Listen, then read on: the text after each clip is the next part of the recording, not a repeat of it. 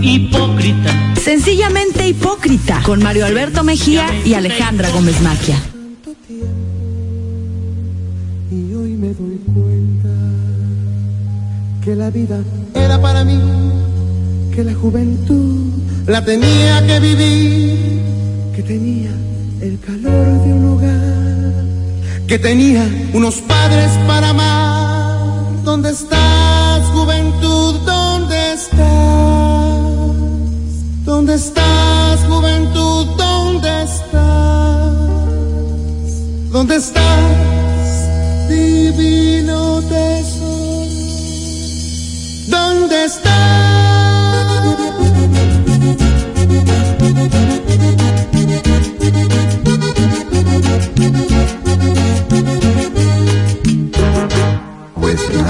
Señoras y señores, ya estamos al aire aquí en nuestro programa Sencillamente Hipócrita, querida negra Alejandra Gómez Maquia. Mario, buenas tardes. Buenas tardes Querido todos. Nacho. Mi querido Mario. Juárez, Nacho Ale. Juárez.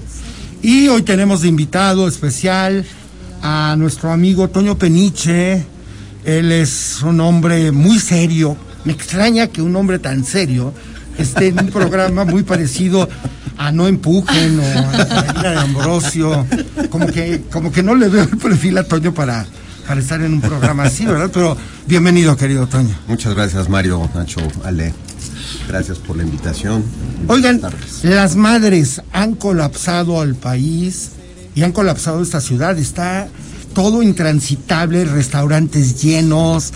La gente se acuerda que tiene madre el día de hoy y entonces la lleva a comer, Lo que la no lleva se a hace cenar, nunca. le quita, le quita la escoba para decir, vente mamacita, hoy te quiero Sí, festejar. sí, sí. hoy te voy Le a- quita la escoba para darle la plancha o el electrodoméstico. A la freidora de aire. Y le regala, el regalo viene ahí la licuadora, ¿no? La nueva Turbomix. Y quién sabe.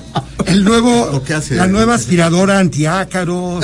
O sea, no, es que Mario. Mario Alberto, tú, tú tienes los regalos este, especiales para el Día de las Madres, son así como que el, el fetiche de Mario Alberto. Se compra este eh, aspiradoras de ácaros, aspiradoras. este, aromatizantes, bueno. Pero sí es eh, una tradición que data de la época en que en Yucatán, fue eh, en el siglo pasado, en los años 20, en Yucatán había un movimiento proabortista que fue aplastado por el gobernador de esa época y apoyado por el periódico Excelsior, que era dirigido en esa época por eh, Rafael Alducin, un hombre nacido allá en la tierra de don Melquiades Morales en, Chalchicomula de Chalchicomula César. de de Sesma. Sesma.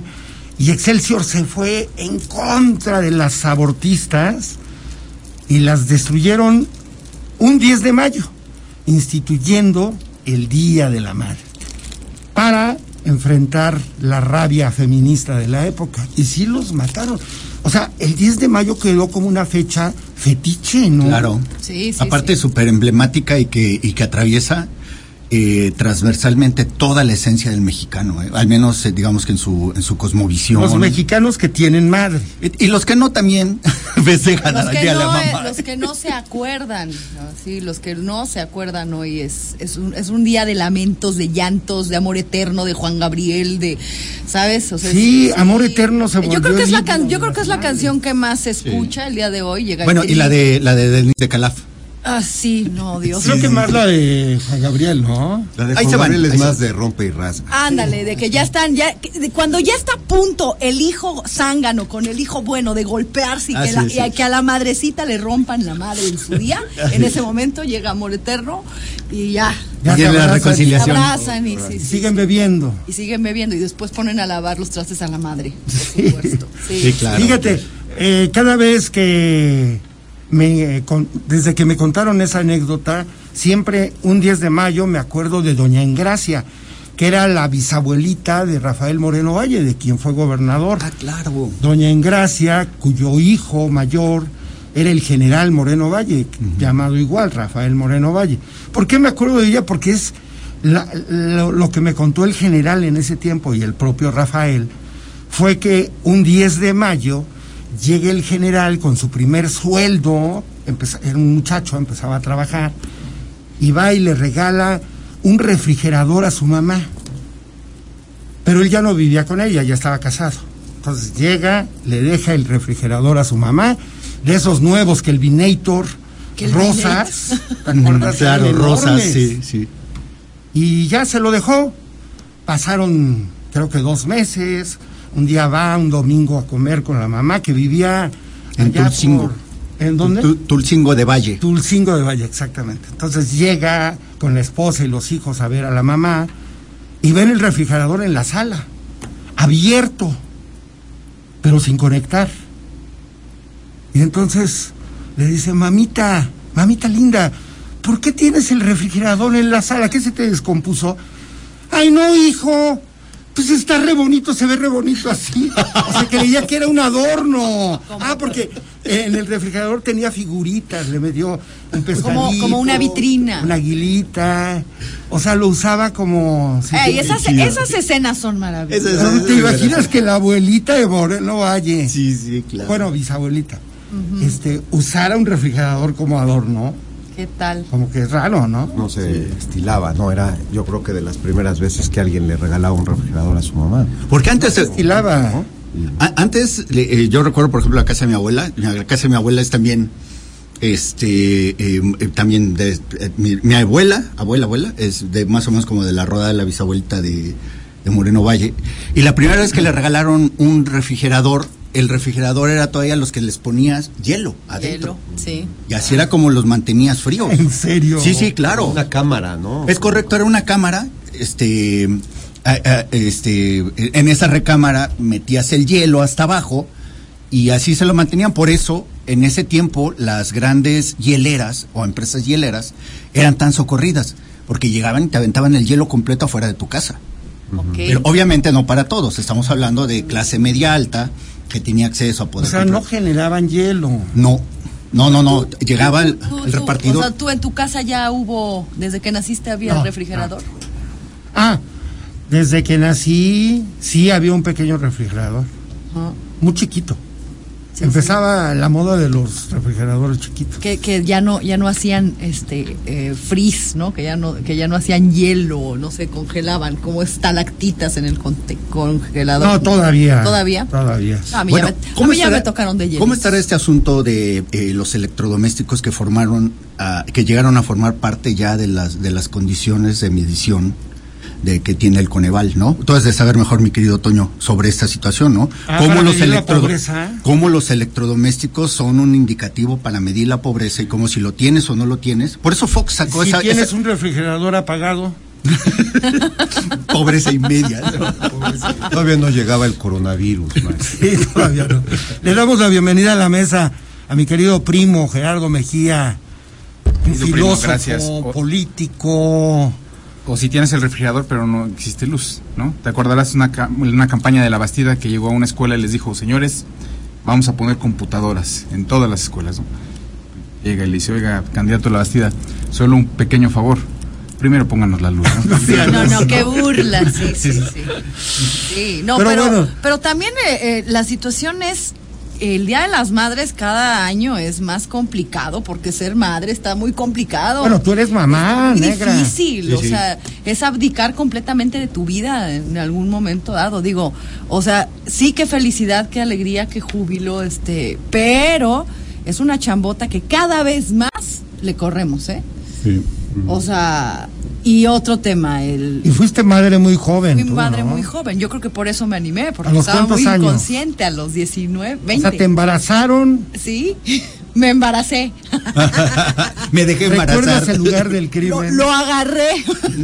¿A dónde? ¿En un hotel de paz? No, estaba, estaba en mi casa, en la alfombra. Tus papás no sí estaban. estaban, por eso. Ponle la música eso- de este de- claro. Ah, ¿estaban tus papás? Claro, estaban mis papás, pero yo vivía, ya, como siempre era consentida, vivía en el cuarto de arriba, en el único de arriba grandote. Y pues dije, voy a oír discos con mi novio y sopas. Ahorita nos platicas tu porno historia, porque tenemos que ir a un pequeño corte comercial. Sos mi ser, mis victorias.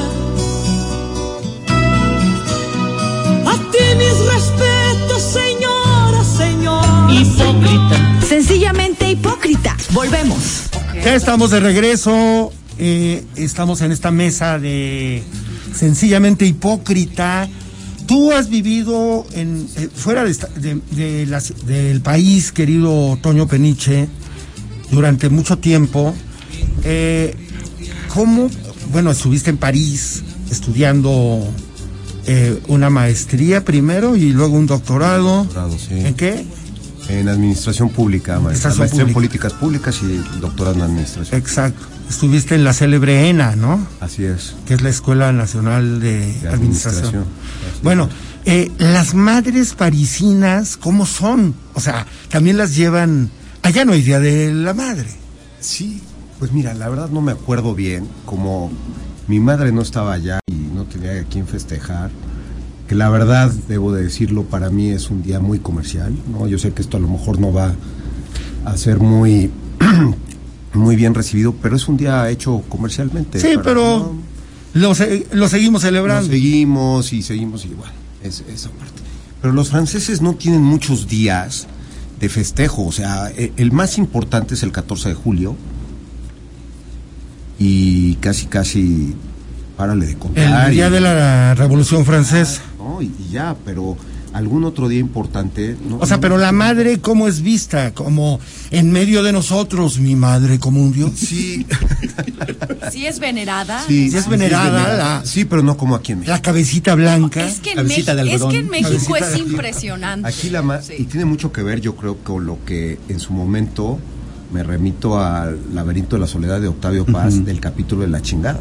Que tú eres un gran lector de Paz, eh, ya eres de los pocos lectores de Paz, porque fíjate, Gerardo Mejía también leía Paz, pero ya lo cambió por Andrés Remer. Pero tú sí sigues leyendo a Paz. Por los discursos de Armenta.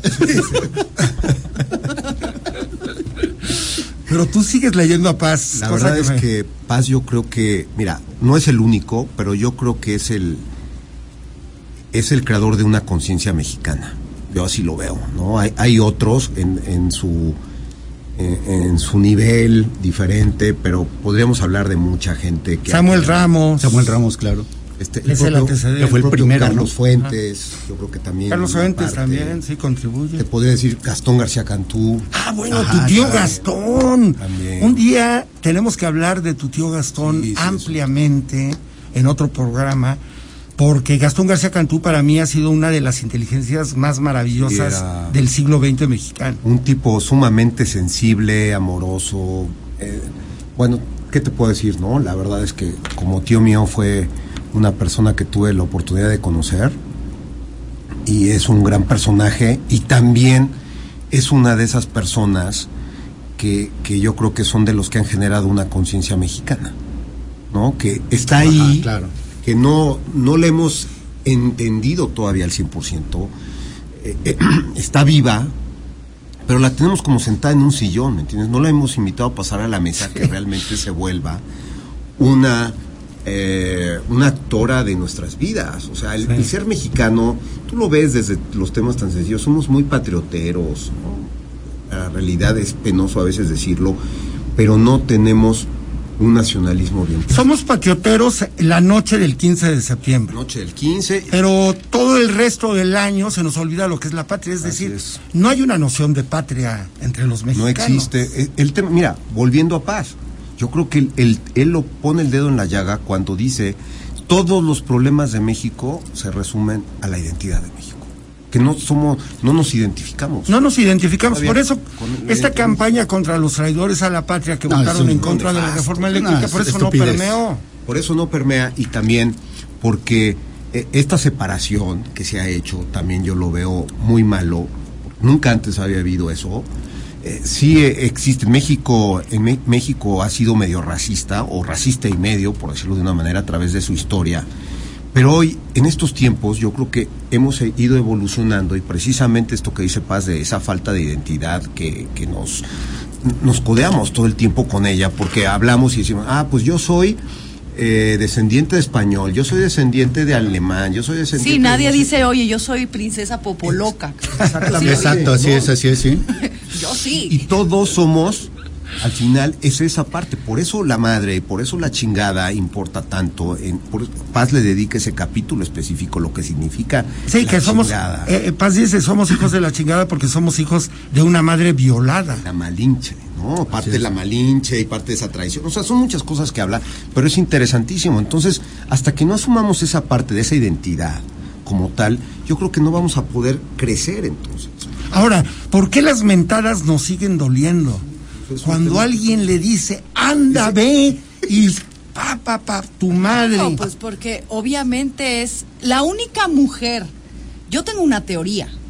La única, y por eso los edipos, la única mujer a la cual un hombre no puede acceder y en sus deseos más profundos de alguna u otra manera está, es a su madre. Es su primer entonces, amor. Claro, Claro. entonces que otro que otro mujer que que otro personaje, otro- esa es la primera mujer cuyos senos ves, Sí. besas y hasta chupas. O sea, es que el, Sí, mexica- así es, el así mexicano es muy Y, y que, y que sientes el contacto de la piel. y hasta les lloras cuando se van. sí, o sea. sí, sí, sí, No, pero también las madres. Generas son- hasta dependencia. Las madres, curiosamente, O hasta es- depresión. Es, un, es un problema para las para las propias. O sea, tú como. su- o sea, las hablemos de las suegras, que también son madres. ¿Y qué madres, no? O sea, La suegra La que suegra en México es, tiene un papel terrible, ¿no? tremendo. Es que también- Tú, tú misma como suegra eres No, detestable. yo soy detestable. Pobre de tu yerno. Sí, no, no, horrible. Qué bueno que no tuve un hijo, porque sería, ay, madre. Sería- yo sería Naborita, claro, por supuesto. Es- sí. Es una relación. Es, es- es- es bien interesante lo que dice Ale porque es, es real. El arquetipo que nosotros tenemos de madre mexicana es bien perverso.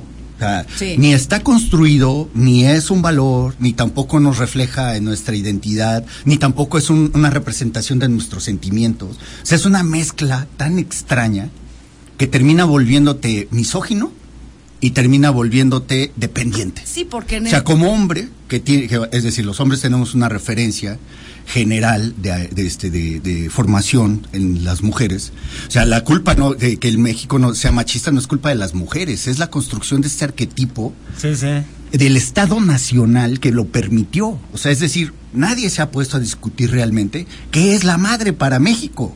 O sea, y entonces tenemos una figura como la de la Virgen, que es toda pureza y, to- y toda bendición en la que todo mundo se refleja y que necesita para vivir. Ah, bueno. Pero, pero tenemos también madres eh, que o pueden ser tan perversas o pueden ser tan amorosas. De ahí vienen los prototipos creados en la época del cine mexicano, el- el- el- de la época del cine de oro del cine mexicano. El- La, la mujer virginal, Claro, que era virgen de su imen, es correcto. y la mujer, La pecatriz. y la mala mujer, como Katy Jurado, ¿no? Sí. Que ya había tenido sexo con otros hombres. Entonces, inmediatamente venía el señalamiento, ¿no? Mira, en Estados Unidos hubo un caso bien interesante porque en la, en la época de los 60, 50, finales de los 50, 60 y 70, recordarán que hubo una, una presencia masiva de asesinos en serie en Estados Unidos. Era cuando ya venía descomponiéndose. Ya se el sueño- los el sueño-. No, me imagino que todavía sigue habiendo muchísimos más, este, pero ahora lo, digamos que el interés lo cubre en otras cosas, ¿no? Sin embargo, en ese momento ya venía el quiebre del sueño americano, ¿no? Ya venía representándose. Cuando empezaron, cuando los perfiladores empezaron a hacer el análisis de quiénes eran estas personas de los asesinos en serie, una parte tenía su identidad construida alrededor de una relación perversa con su mamá. Entonces, a través de eso lograron perfilar todas las cosas que tenía. Si eso lo aplicáramos en México, nos meteríamos en una bronca Sí, abismal, no. ca- Sí, o sea, sí, porque llevarías a la mamá a sacarla de este de este lugar este sacrosanto el que la pusimos, que ni siquiera lo tiene en la vida real y ni siquiera lo tiene en el trato y ni siquiera lo tiene este en seguridad social y en bienestar, o sea, lo sacaríamos y lo llevaríamos a un lugar al que nadie quiere ver. Y entonces terminamos viviendo en este juego de simulación total. O sea, mi mamá es la más pura Sí. Y todas las demás. y todas las demás Hay un dicho, ¿no? Ya sabemos. No, no lo Sí. podemos decir al aire, pero. Solo mi mamá. Sí. la Todas son. Todas son. menos mi mamá, es. Menos claro. mi mamá y mi hermana y mi abuelita. Claro. Bueno, ese, ese, ese chiste misógino que dicen que el- el- cuando de las suegras, ¿no? De este hijo de mi hija, Eh, mi nieto, ¿no? sí. I- i- hijo de mi, de mi, de mi nuera. ¿Quién sabe? ¿Quién sabe? O sea, es ahí. Pero ahí te das cuenta, digo, eh, te digo, la relación madre-madre es terrible. Gracias a Dios, yo, yo, yo siempre me los he agarrado huérfanos. o, o ya muy grandes para que tengan madre, ¿no? Más que mi, mi, mi el papá de mi hija, que sí, que era una maravillosa Todavía mujer. tiene ¿eh? mamá. Claro, era una maravillosa mujer mientras yo estuve bien con su hijo. En el, yo iba a ser la, la recipendaria del, del, del matriarcado, porque, Claro, claro. ¿sabes? Me, me, me entrenó, me hizo pintora, me puso a leer, bla, bla, bla. Y de pronto cuando dije, ya no, Uta, se me dejó venir así como la de Woody Allen, así en el cielo. Sí, así, sí, sí. ¿no? Sí, el, el problema de madre con madre. Y mucho de eso, esa problemática también la generamos los hombres, debo decirte por qué. Aguántame un segundito, querido Toño, nos vamos a ir a un corte. Adelante. Vamos a regresar platica- eh, para platicar de esto. Y Gerardo Mejía nos va a hablar de un interesante artículo que escribió sobre la reforma electoral que está proponiendo el presidente López Obrador. sufrido por tu adiós.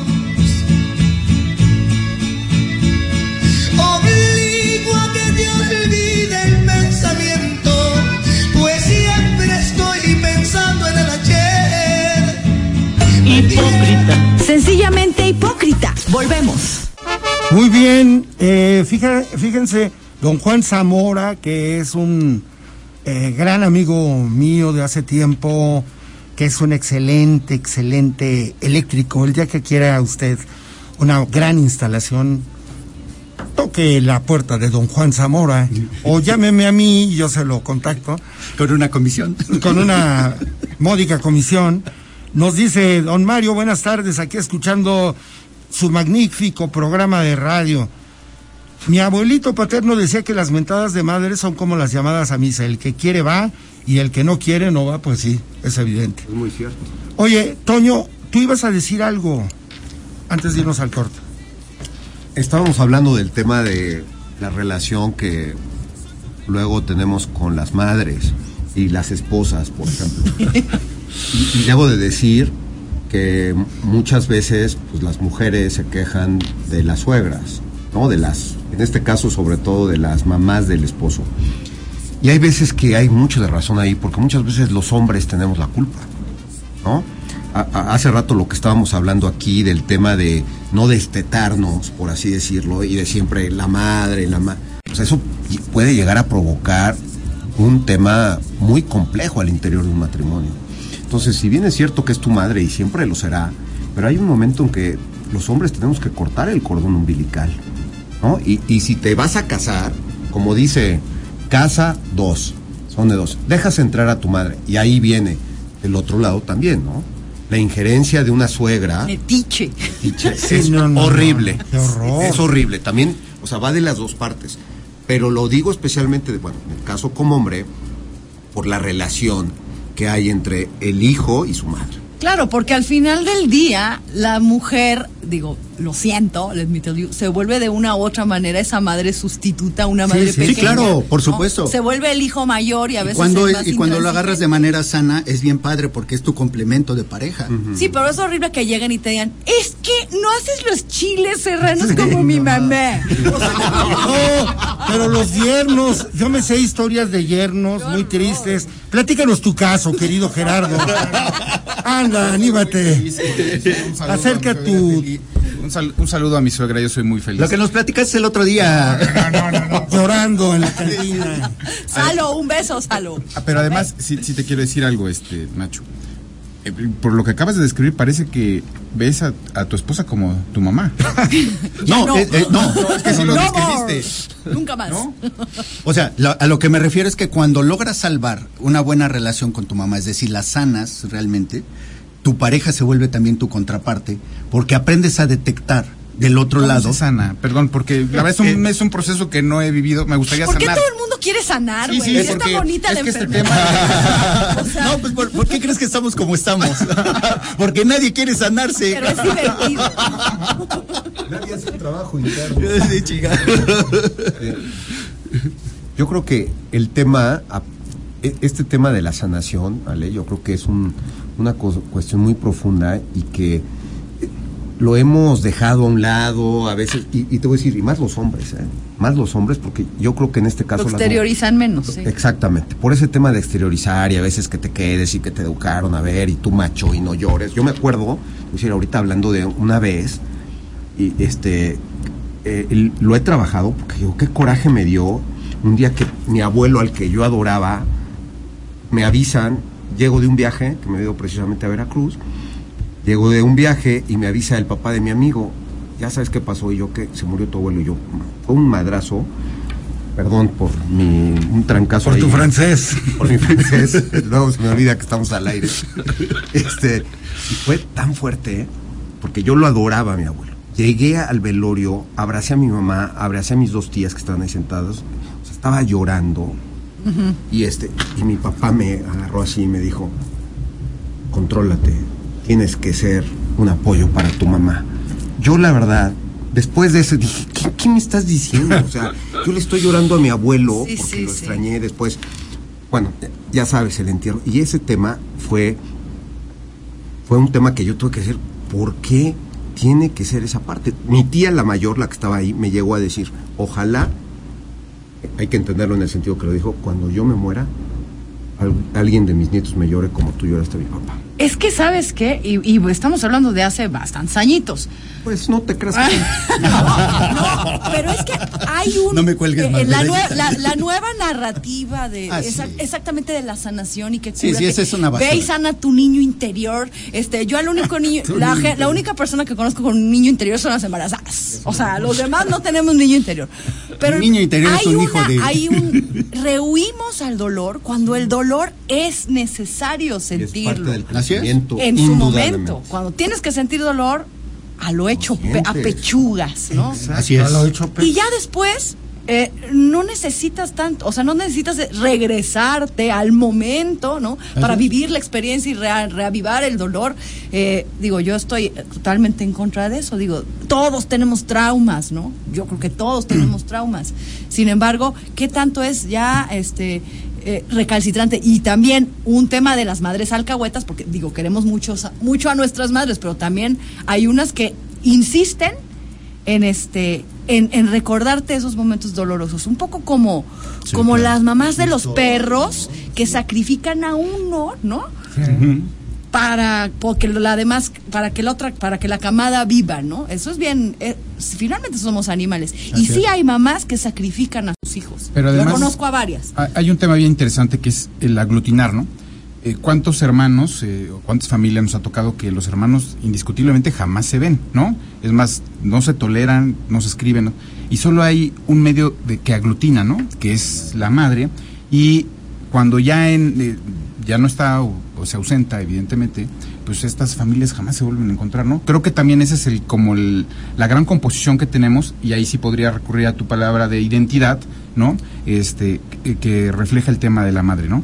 Solamente es el único punto de encuentro de muchas familias, ¿no? o desencuentro en su caso, que es este, y sí, tiene razón Ale, hay, hay, ahorita hay una corriente bastante este, lamentable porque precisamente corrompe todo lo que significa todo este proceso de acercamiento al dolor, ¿no? O sea, de, tienes que enfrentarlo.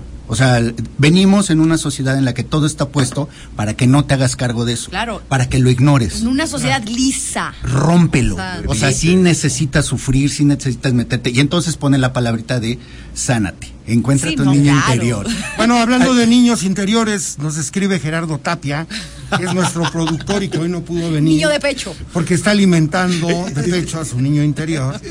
Dice que la ma vean qué frase tan conceptuosa, ¿eh? a ver a ver Que la madre, dice Gerardo Tapia, la madre es la base de la familia. ¡Hombre, caray! Gracias por iluminarnos. Niño interior Tapia. Gracias, monseñor Tapia. Oigan, este, ¿qué les parece? Y recurro a mi querida Ashley para que nos ponga la música de fondo de la palabra canta, porque vamos a vamos a leer un bonito poema que se lee, se seguirá leyendo por mi madre Bohemios todavía, o alguien En- yo creo que el- aparecerá la tía o el Sí, tío yo- siempre está el tío que, y, y que declamará le- por le- mi madre por mi madre. A ver, Era Enrique Rambal ahí. o pone a Enrique Rambal. No, al tío, a, a Manuel Bernal, el tío Polito, que era el gran declamador de América. Pero vamos con este fragmento bonito, este bonito fragmento de Por mi madre, Bohemia. Te lo diré sinceramente. Por mi madre, bohemios. Por la anciana que piensa en el mañana, nené. Como en algo muy dulce y muy deseado. Por la anciana adorada y bendecida, nené. Por la que con su sangre me dio la vida y ternura. Por ella brindo yo. Dejad que llore. Dejad que suelte mis amargas lágrimas. Me diste miedo. O sea, ¿Por qué, nené? no, porque ugh, es como es como es un como poema este, más aterrizado. azúcar curi esa Acaba voz. de mandar un amigo que dice, mi mamá me dio la vida, pero el Bacardí, ganas de vivirla. Salud. Sí. Eso está muy bueno. Esas son, esas son los nuevos, este, las nuevas declaman, declamar los memes. Sí, ¿no? sí, sí. Hay, hay un meme que está ahorita muy bueno, eh, que empiezan a poner la canción de Delis de Calaf y la mamá diciendo, ah, entonces no hay regalos, ¿verdad? O sea, ya es predecible que con esa canción ya pagaste tu cuota de peaje. Qué maravilla. Bueno, vamos a, a- a- en el siguiente corte vamos a hablar de, de ese tema que, que nos armó el niño interior de Gerardo Mejía. Es correcto. Sobre el niño interior de la reforma electoral, porque toda reforma también tiene su niño interior, ¿no? Sí, claro, sí, sí, sí. Trae sí. su torta. Es el hijo de alguien. Es el hijo de O el alguien. aborto de alguien. Sí. También. Eh, eh, hace un rato te platicaba sobre el caso de Estados Unidos que se está discutiendo de lo del aborto, que me parece uno de los temas bien interesantísimos en el- la conjunción, o bueno, en la coyuntura de este 10 de mayo, que es eh, prácticamente ese gran derecho que tenían las mujeres en Estados Unidos que les costó décadas de- para conseguirlo, de poder tener acceso a suspender su embarazo, pues prácticamente ya quedó en el fango. O sea, los estados en Estados Unidos, o lo que nosotros conocemos aquí en México como las entidades federativas, serán los responsables de supervisar si lo permiten o no. O sea, e- eso significa que deja de ser un principio constitucional como se concebía actualmente, ¿no? Es decir, una mujer que quería suspender su embarazo eh, eh, se podía recurrir a cualquier parte, ¿no? ¿Qué, ¿Qué hay detrás de todo eso?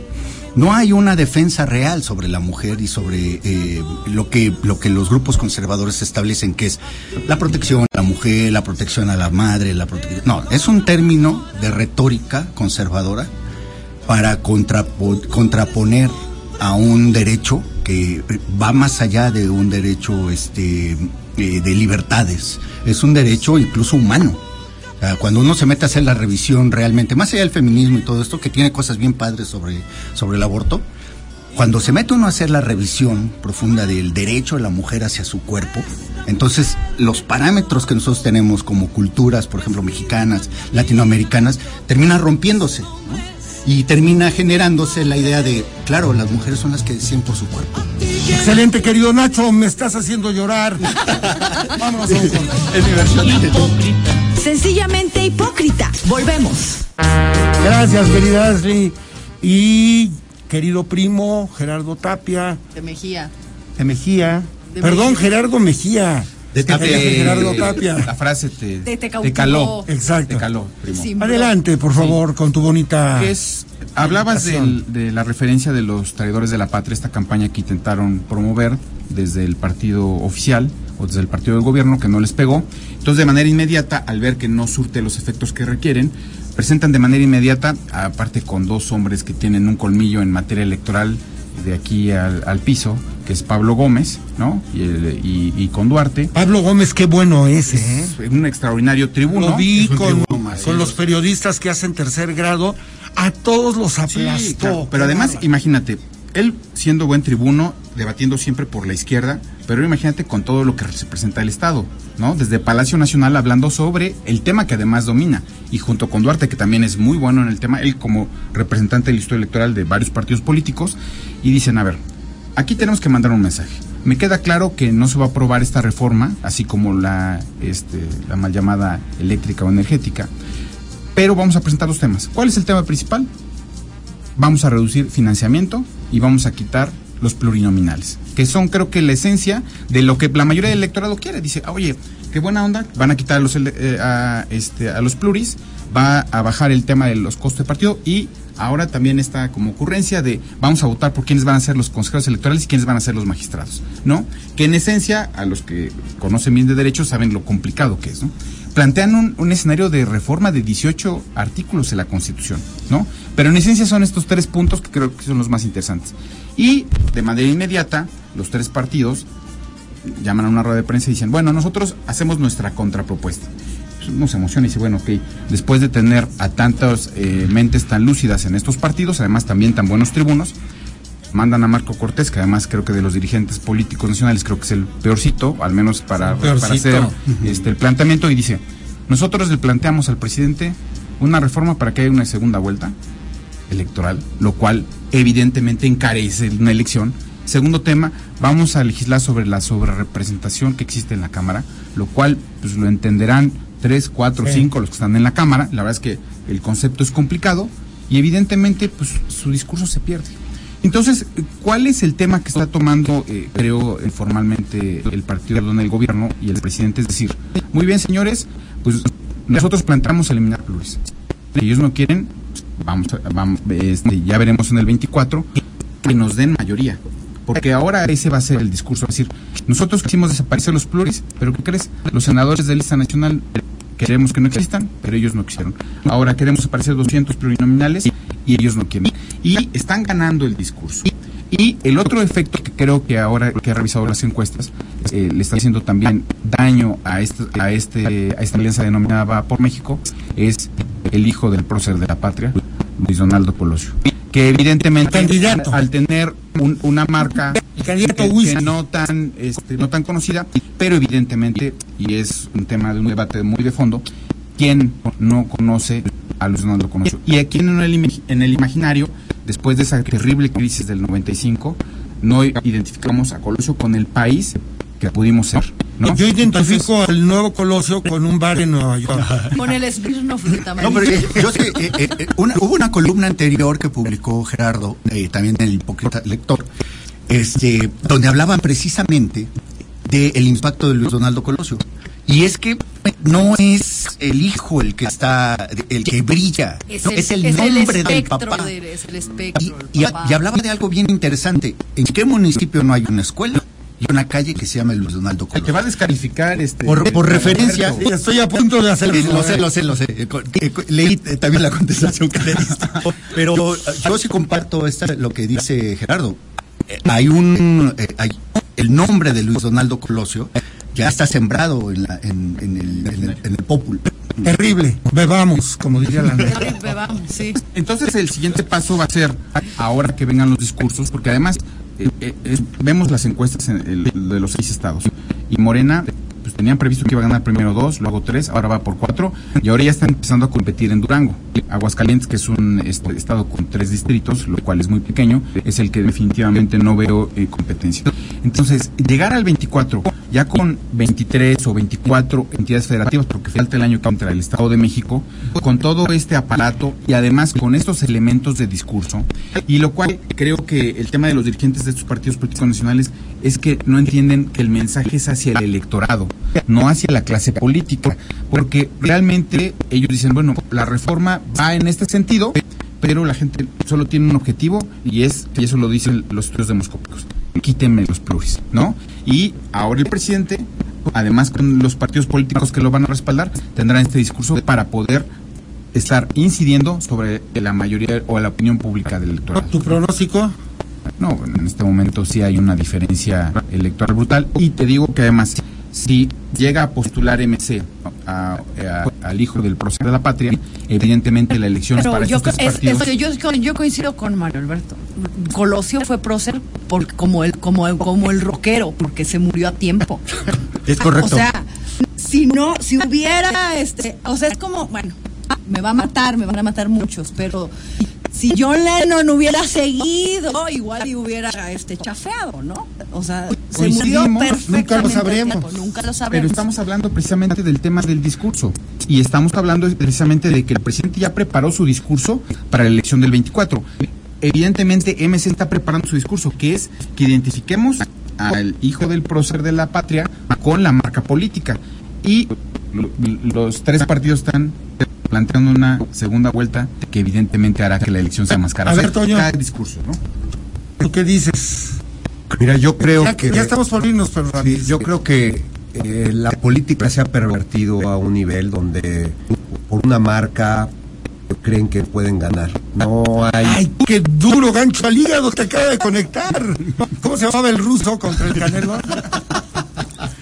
el, el tema de la mercadotecnia política, yo creo que ha caído en un exceso y, y me parece una aberración que que la- los dirigentes que están al frente no se den cuenta que el electorado lo que necesita son propuestas de fondo. Muchas veces, mira, como dice, como diría Steve, Steve Jobs, que lo puse, lo acabo de escribir en un artículo, pero dice, a la gente hay que darle lo que requiere porque muchas veces no sabe. ¿No? Entonces, estamos en un país donde la élite de la clase política, la élite empresarial, deberían de tener una obligación muy fuerte de poder empezar a dirigir este país hacia otros lugares, de empezar a construir un verdadero proyecto de nación donde fuera incluyente, bueno, no vamos a entrar en eso porque ya es, pero yo creo que sí es una responsabilidad de dejar a un lado el tema mercadotecnia e irse más a fondo. El Canelo te quiere el, contestar. el- el discurso suena muy bien, etc. Pero aquí se trata a los partidos políticos para que se crean, para ganar elecciones. Y evidentemente esta estrategia que se está arrancando es solo un objetivo. ¿Quién va a ganar el 24 y bajo qué Que características? haga más show. El que tenga mayor afinidad con el electorado también, ¿no? Pues yo creo que el apellido que más permea es Sheinbaum.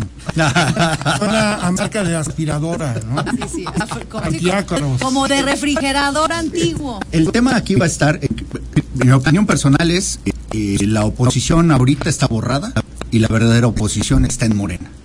Ahí es donde se va a definir la verdadera oposición. Eh, y el juego va a ser el juego de Morena y del presidente. Y, el, y la resolución estará hasta la medida en que haya la capacidad interna para poder eh, sobrellevar esas divisiones entre Sheinbaum, entre Marcelo, entre el propio Ricardo Monreal y establecer que no haya una fuga. Si hay una fuga, pues te pongo el caso más evidente que del, del que todo el mundo habla, que Marcelo Ebrard se va a ir.